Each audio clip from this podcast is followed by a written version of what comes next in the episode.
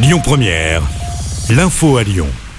Bonjour Rémi, bonjour Jam et bonjour à tous. Près de 40 personnes jugées après les violences du 1er mai lors des manifestations à Lyon. Huit personnes seront présentées à la justice dès aujourd'hui. Une personne a déjà été jugée et condamnée hier. Âgée d'une vingtaine d'années, elle a reconnu avoir jeté des pierres sur la police. Elle a été condamnée hier à six mois de prison avec sursis, mais aussi à une interdiction de manifester pendant un an. Lundi, 66 personnes avaient été interpellées. Dans l'actualité également, c'est aujourd'hui en fin de journée que le Conseil constitutionnel rendra son avis sur la deuxième demande de référendum d'initiative partagée, un RIP porté par les parlementaires de gauche. Les sages devraient, sauf énorme surprise, rejeter cette demande. Dans l'actualité locale, une jeune fille de 19 ans dans un état grave après avoir été euh, percutée par un tramway. Ça s'est passé hier matin vers 10h sur l'avenue euh, Félix Fort dans le 3e. Elle a été euh, percutée de plein fouet par le T4. Elle a été prise en charge en urgence absolue. Les circonstances de l'accident ne sont pas encore connues.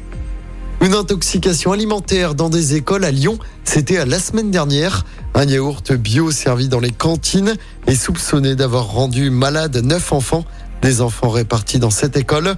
Le lot défectueux avait été fourni par une entreprise de la Loire. Par mesure de précaution, tous les yaourts ont été retirés. Les analyses sont actuellement en cours. La piste privilégiée est un problème de fermentation de certains yaourts. Et puis Bruno Le Maire s'engage à prolonger le trimestre anti-inflation au-delà du 15 juin. L'opération a permis une baisse de 5 à 7% des prix. Le ministre de l'économie assure que les distributeurs lui ont donné leur accord.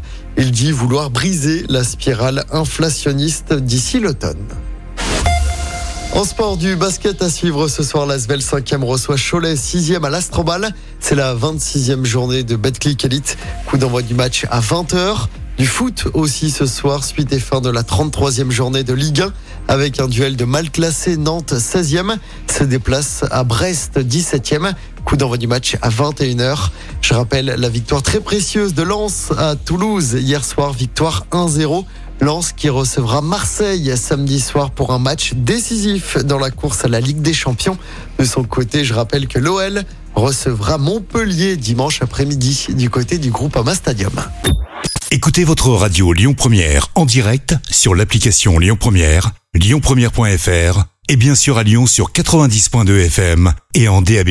Lyon Première